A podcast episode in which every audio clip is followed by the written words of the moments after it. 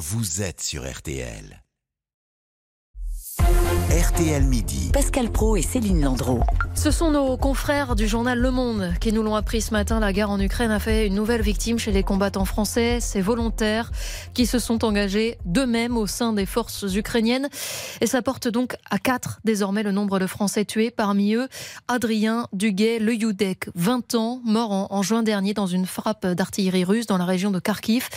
Bonjour Nicolas Burnand. Bonjour. Vous avez rencontré ses parents au Puy-en-Velay. Adrien est parti combattre quelques jours seulement après le début de l'invasion russe, il y a donc euh, près d'un an. Euh, d'abord, est-ce qu'il avait prévenu ses parents de son projet? Euh, Non, Adrien a préparé ce voyage dans le plus grand secret avec son frère cadet Charles. Ils n'ont rien dit à leurs proches et à leurs parents. Dans l'appartement familial, les portraits des enfants sont affichés partout. On voit Adrien sur un cliché, moustache naissante, visage juvénile. À la lisière d'une forêt ukrainienne, il pose en tenue de camouflage, fusil en bandoulière.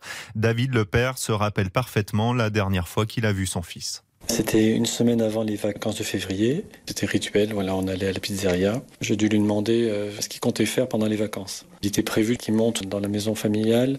Forcément, euh, comme le péril russe commençait à venir, on a dû en parler. Mais on ne pensait pas du tout, bien sûr, que ça allait évoluer comme ça. Quelques jours après le début de la guerre, Adrien rejoint d'abord son frère Charles qui étudie en Allemagne. Leurs parents sont en vacances à l'étranger. Les deux garçons se rendent alors en Pologne en train avant euh, d'atteindre la frontière. J'ai reçu un appel 3h40 de Charles.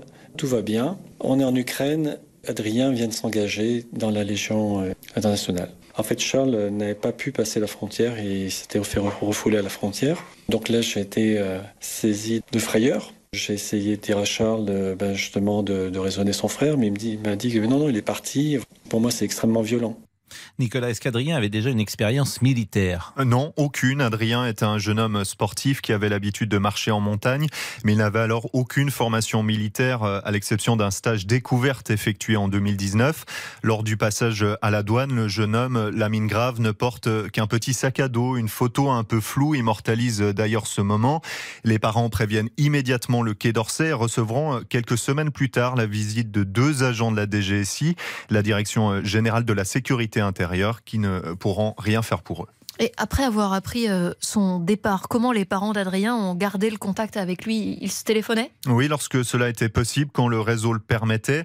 Adrien euh, tient souvent euh, des propos rassurants au téléphone. Malgré l'angoisse et la peur, ses parents font tout pour garder le contact. Ne lui demandent pas de rentrer en France car ils comprennent vite qu'ils n'arriveront pas à le faire changer d'avis.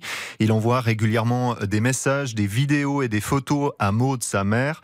Il décrit le quotidien de son bataillon de volontaires déployé à l'est de Kharkiv. Il nous dit Je suis sur la ligne de front. Ici, c'est comme dans le bon, la brute et le truand. Ça fait deux jours qu'il tire des rafales sporadiques. Je suis bien planqué derrière la lisière avec mon collègue. À ça, son objectif, c'était d'aller combattre, d'avoir euh, une arme, d'être sniper. Euh, le fait de savoir que mon fils pouvait tuer des gens, c'est quelque chose que je n'approuve pas forcément. Mais au fond de moi, j'étais persuadée qu'il rentrerait. Famé, Adrien cesse brusquement de répondre à ses messages. Il vient d'être grièvement blessé dans un bombardement russe. Le 25 juin au matin, sa mère a un mauvais pressentiment. Elle voit un numéro ukrainien s'afficher sur son téléphone portable. C'était la première fois que j'avais euh, le porte-parole de la Légion pour nous expliquer qu'Adrien était mort le, matin même, blessé par un obus de mortier, que c'était fini, quoi, que cette attente interminable euh, prenait fin. On s'est pas dit au revoir, mais euh, nous lui avons dit que on l'aimait, qu'on le trouvait courageux. Plusieurs mois après son décès, je mets plusieurs secondes avant de me dire il est mort, je ne le reverrai plus. Ça sera toujours un vide. Nicolas, ces parents que vous avez rencontrés, est-ce qu'ils comprennent aujourd'hui le choix de leur fils? Eh bien, ils tentent toujours de retracer son parcours, ses motivations, en discutant notamment avec ses amis et certains de ses anciens compagnons d'armes. D'un père enseignant et d'une mère directrice de musée, le garçon a été élevé dans des valeurs de gauche au sein d'une famille engagée. Un gamin décrit parfois comme fâché avec l'école et l'autorité, mais curieux de tout, débrouillard et touche à tout, un bac, deux CAP en ferronnerie d'art et en coutellerie. Il s'apprêtait à se lancer dans un BTS de gestion forestière. Adrien, c'était quelqu'un de passionné, plein de projets qui partait un peu dans tous les sens. C'était quelqu'un de cultivé, particulièrement à l'histoire, dans le sens où il ne supportait pas l'injustice. L'important, c'était de faire sa part. de le faire à son échelle que chacun était responsable. Ce sont ces valeurs-là qu'il est allé défendre. Très loin du gamin perdu, c'était peut-être même le contre-exemple finalement. Selon ses parents, Adrien ne se retrouvait dans aucun parti politique de gauche comme de droite. Il l'ignorait, mais quelques années plus tôt, il avait déjà envisagé d'aller combattre au sein des milices kurdes syriennes contre l'organisation État islamique. Aujourd'hui, sa mère reste admirative de l'engagement de son fils. Il est mort pour une cause juste. Mais parfois, quand on discute avec certaines personnes, ils compatissent à notre chagrin, mais qu'il y a une forme d'incompréhension que c'est pas notre guerre. Voilà, ça ne nous regarde pas, qu'il n'avait pas à faire ce genre de choses, à aller aussi loin dans cet engagement.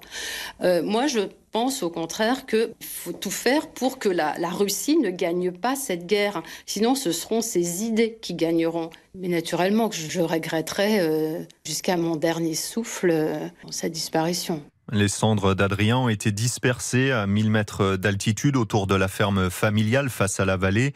C'est ce qu'il avait demandé à son frère au moment de passer la frontière s'il venait à mourir en Ukraine.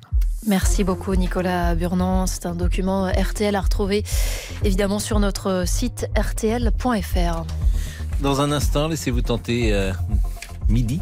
On va parler culture, musique avec Steven Bellery qui va nous parler d'Arthur H et de Miosec. À tout. Jusqu'à 13h. RTL Midi. Pascal Pro, Céline Landreau.